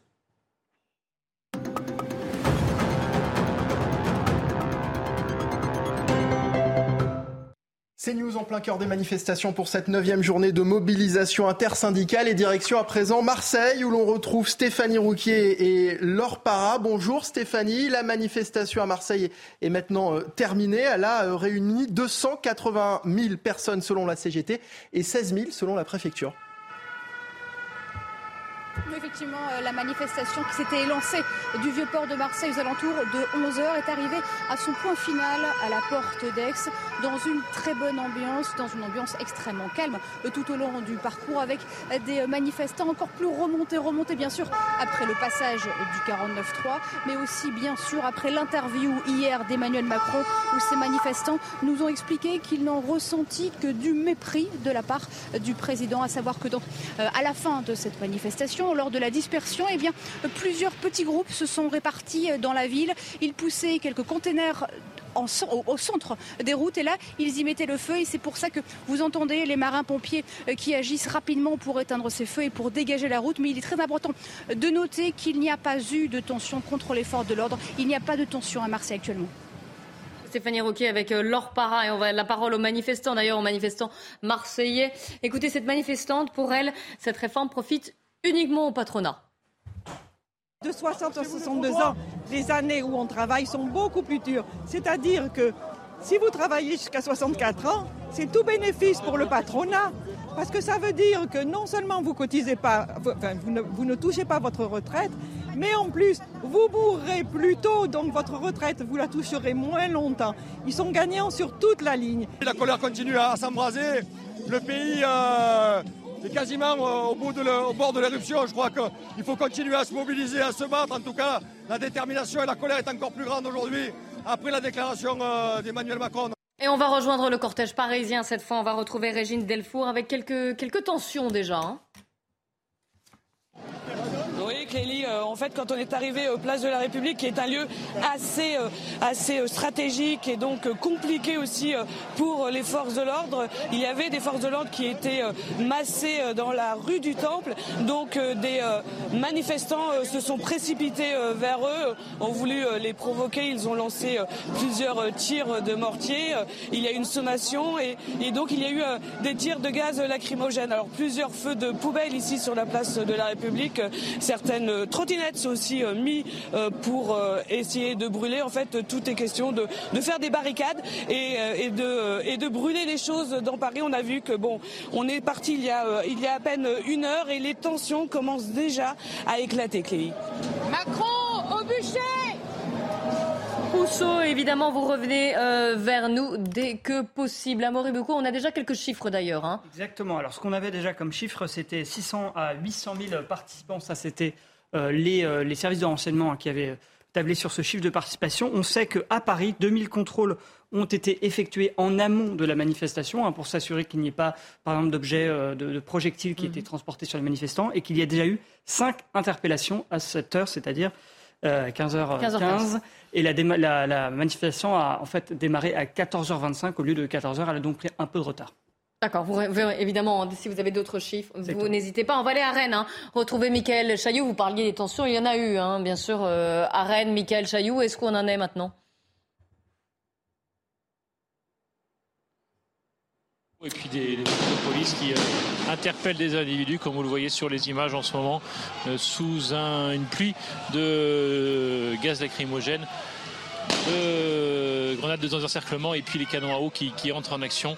Et vous voyez là les interpellations pour essayer euh, de, mettre fin à cette manifestation qui, n'en finit plus maintenant à Rennes puisque ça fait euh, facilement euh, une heure, un peu plus même que l'on est du côté de cette place de la République et place Bretagne où les tensions se concentrent entre quelques centaines de, manifestants radicaux et les forces de l'ordre. Vous voyez là qui sont sortis de, cette rue pour interpeller les individus les, plus virulents. Euh, à noter à Rennes une très forte mobilisation euh, aujourd'hui, plus de 22 000 euh, manifestants dans les rues selon les chiffres de la préfecture. C'est quasiment le, record. En tout cas, on est dans le top 3 de la mobilisation depuis le début du mouvement à Rennes.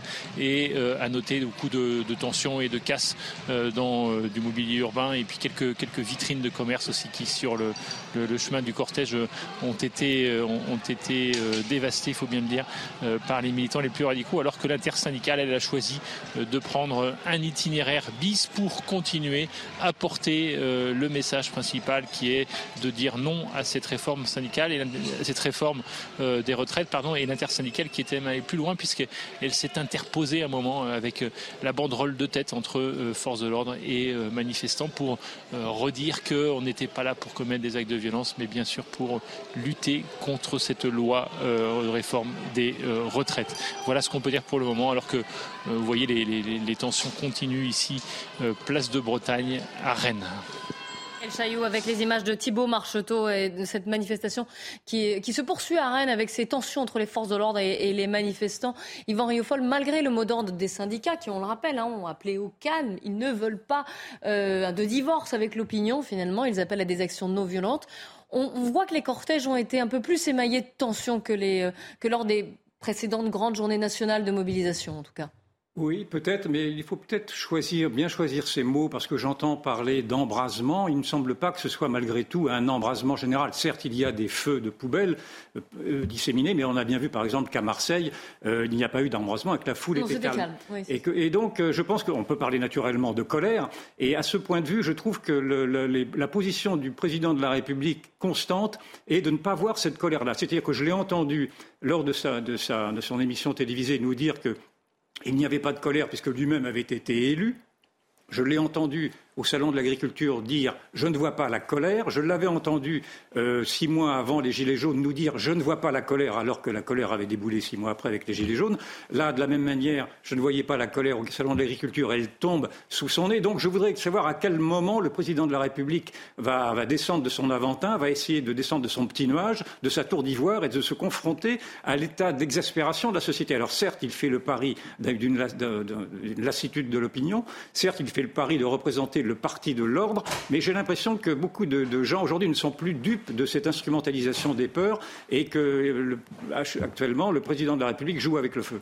Merci Yvan et on reste ensemble, on va aller dans le cortège parisien retrouver cette fois-ci Thomas Bonnet et Jules Bedeau euh, dans le milieu de cortège. Oui, on est au milieu de ce cortège parisien, un cortège qui a été scindé en deux au niveau de la place de la République. Il y a un peu un no man's land, en- quelque sorte ici.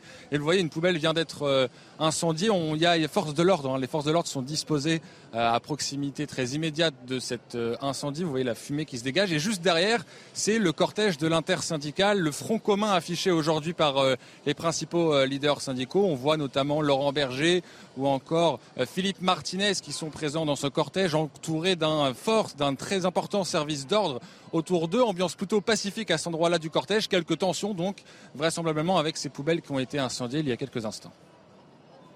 Donc avec euh, Jules Bedeau, Gauthier Lebray. On le voit quand même, hein, au-delà des, tensions euh, qu'il y a pu y avoir et, et dont, on, dont on parlait, qu'il y a un regain de mobilisation en cette neuvième journée d'action. Ben, J'ai envie de vous dire que Emmanuel Macron n'a rien fait pour l'empêcher. Effectivement, depuis euh, l'utilisation du 49.3, les renseignements avaient prévenu qu'il pourrait y avoir un regain et une radicalisation euh, du mouvement. Et au-delà du mouvement d'aujourd'hui, on voit tous les soirs euh, les scènes auxquelles on peut assister de violences, de voitures brûlées, de poubelles brûlées, etc. Et puis il y a eu les petites phrases d'Emmanuel Macron devant déjà les parlementaires ou les chefs de la majorité sur la victoire, selon lui, obtenue au Parlement puisque les motions de censure ont été rejetées, sur la foule illégitime, cette différenciation qu'il fait entre euh, et et puis évidemment les exemples qu'il a pris hier à l'Elysée. Nos reporters sur place euh, nous expliquent que ça a énormément énervé euh, les manifestants, euh, les parallèles qu'il a fait avec ce qui s'est passé aux États-Unis, la prise du Capitole, ce qui s'est passé au Brésil après la défaite de Jair Bolsonaro. Donc effectivement, Emmanuel Macron n'a pas réussi et n'a pas voulu sûrement trouver les mots pour apaiser hier lors de cette interview. Et quand vous discutez avec l'entourage du président de la République, vous comprenez bien que le président, l'Élysée, table sur un pourrissement du mouvement pour euh, espérer eh bien, que l'opinion, non pas euh, se rallie à la réforme des retraites, ça c'est clair que ça n'arrivera jamais, mais se lasse euh, des grèves, des blocages et des violences. Oui, je crois que ce qui alimente également la colère de l'opinion, c'est de voir que le président de la République est incapable d'exercer le moindre, le mea culpa. C'est-à-dire que là encore, hier, euh, il a fait comprendre que ce n'était pas de sa faute, ce n'est jamais de sa faute avec Emmanuel Macron, ça a été de la faute des Français qui ont mal compris sa réforme parce qu'il n'y a pas eu suffisamment de pédagogie. Il prend vraiment les gens pour des imbéciles. Ça a été de la faute des syndicats qui ont refusé son compromis et il, il accumule les maladresses et même les maladresses de classe, si je puis dire, parce qu'il y a eu une autre phrase très maladroite et qui m'a choqué quand il dit, dans le fond, les smicards n'ont pas, pas à se plaindre puisqu'ils ont eu 8% d'augmentation. C'est-à-dire qu'on voit bien qu'il est enfermé dans un, dans un monde à part où il ne voit pas que la, la difficulté à vi- qu'ont à vivre les Français de la classe moyenne, les Français ordinaires, ne comprennent pas cette, euh, cette manière très, très désagréable euh, qu'a eu le président de la République de parler de smicards qui devraient se contenter de, se contenter de ce qu'ils ont. Et donc, encore une fois, je pense que le président de la République s'est enfermé dans une certitude d'avoir raison, dans une certitude de penser que les Français vont le rejoindre à force de voir ces images-là, mais je ne suis pas, cer- je ne suis pas certain que les Français aujourd'hui, pris qu'ils sont, pris qu'ils sont par une, le slogan du taux sauf Macron ait envie de, à chaque fois de, de lever le pouce. Il a même dit que sur les smicards, Yvan, pour compléter ce que vous dites, qu'ils n'ont jamais aussi bien vécu que depuis qu'il est à l'Elysée. Évidemment, en pleine période inflationniste, c'est pas du tout le ressenti qu'ont ceux qui euh, gagnent le SMIC euh, dans notre pays. Et pour rebondir sur euh, ce n'est jamais de sa faute, effectivement, même sur le 49.3, il a dit que c'était Elisabeth Borne qui avait fait le choix du 49.3, d'engager la volonté de son gouvernement. On sait très bien qu'il y a eu trois réunions à l'Elysée autour de lui et que le mot final,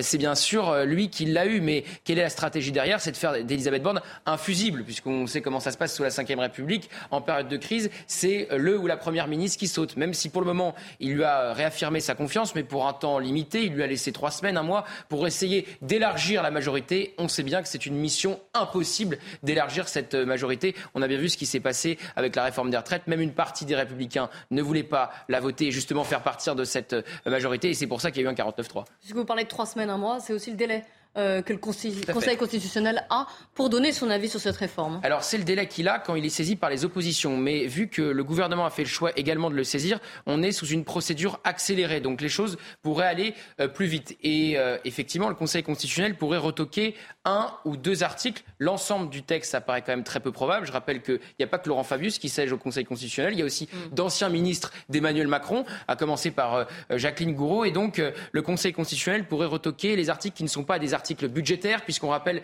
euh, qu'Emmanuel Macron a fait le choix de passer par un texte budgétaire, un projet de loi rectificatif de la sécurité sociale, car sur les textes budgétaires, les 49.3, c'est illimité, contrairement aux autres textes où c'est un seul 49.3 par session. Et donc, par exemple, le Conseil constitutionnel pourrait retoquer l'index senior qui vise à contraindre les entreprises à révéler leurs données sur l'emploi euh, des seniors en leur sein. C'est pas très grave euh, sur le papier pour le gouvernement qui pourra remettre cet index senior dans les textes qui suivront, notamment sur le travail. Et on rappelle qu'Emmanuel Macron a appelé les partenaires sociaux à revenir autour de la table pour justement débattre de cette nouvelle euh, réforme euh, du travail. On en est très loin, puisque dans la même interview, il s'en est pris aux euh, partenaires sociaux, aux syndicats et plus particulièrement à la CFDT, à Laurent Berger. Ils ont été très véhéments aujourd'hui contre Emmanuel Macron. Hein. Très vexé, effectivement, Laurent, Laurent Berger qui avait parlé de déni et de mensonge hier sur Twitter. On retourne dans les cortèges, dans la manifestation parisienne. On va retrouver Augustin Donadieu et Olivier Gangloff avec quelques, quelques tensions, Augustin. Oui, effectivement. Et pour le moment, c'est véritablement euh, cette nébuleuse composée d'éléments radicaux, de black blocs, d'antifa, euh, qui mène la danse, qui bat le tempo euh, de, ce, de cette manifestation ici à Paris, puisqu'il se trouve à l'avant du cortège. Et ces derniers ont décidé, il y a quelques minutes, eh bien de, de le stopper, tout simplement. Ce qui fait que voilà, ça fait maintenant une bonne dizaine de minutes que. Planning for your next trip? Elevate your travel style with Quince. Quince has all the jet setting essentials you'll want for your next getaway, like European linen, premium luggage options, buttery soft Italian leather bags, and so much more. And is all priced at 50 to 80% less than similar brands. Plus, Quince only works with factories that use safe and ethical manufacturing practices. Pack your bags with high-quality essentials you'll be wearing for vacations to come with Quince. Go to quince.com/pack for free shipping and 365-day returns.